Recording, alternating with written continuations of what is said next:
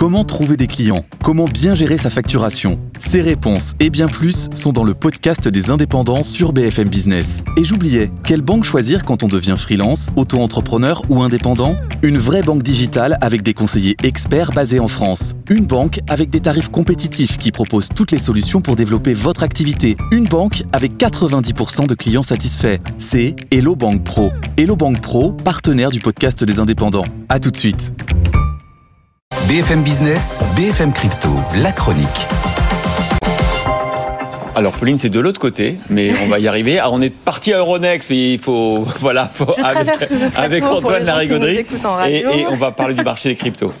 Euh, et donc Antoine, on va parler crypto avec euh, pas de mouvement hein, cette semaine sur les grandes cryptos, mais une tendance qui reste finalement stable, toujours stable.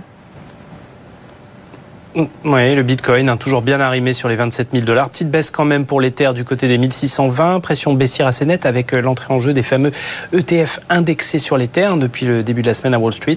On a l'air de shorter plutôt la crypto qu'autre chose ces derniers jours. Enfin, à noter l'XRP à 52 cents, soit en petite baisse de forme aussi.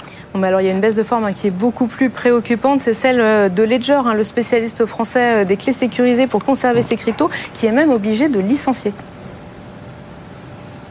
Oui, 90 suppressions de postes euh, sur 750 au total. Ledger doit écrémer. Le marché devient plus exigeant, dit Pascal Gauthier, le patron de la licorne française. Il regrette, mais il est obligé de tailler dans ses effectifs. Alors ça peut paraître étonnant, car le groupe avait bien résisté jusque-là aux différentes purges sur les cryptos ces dernières années. Justement, ces produits ayant été justement très demandés après l'explosion en vol de plusieurs plateformes capitales, dont FTX, les cryptos, euh, préférant euh, être conservés désormais euh, sur des clés physiques.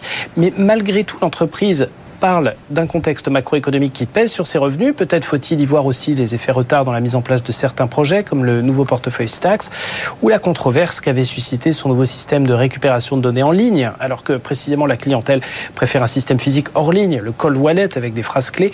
Toujours est-il que la licorne, valorisée à près d'un milliard et demi d'euros, souffre désormais et semble rattrapée par cet ensemble de facteurs négatifs. Merci beaucoup Antoine, Antoine Larigauderie depuis Euronext.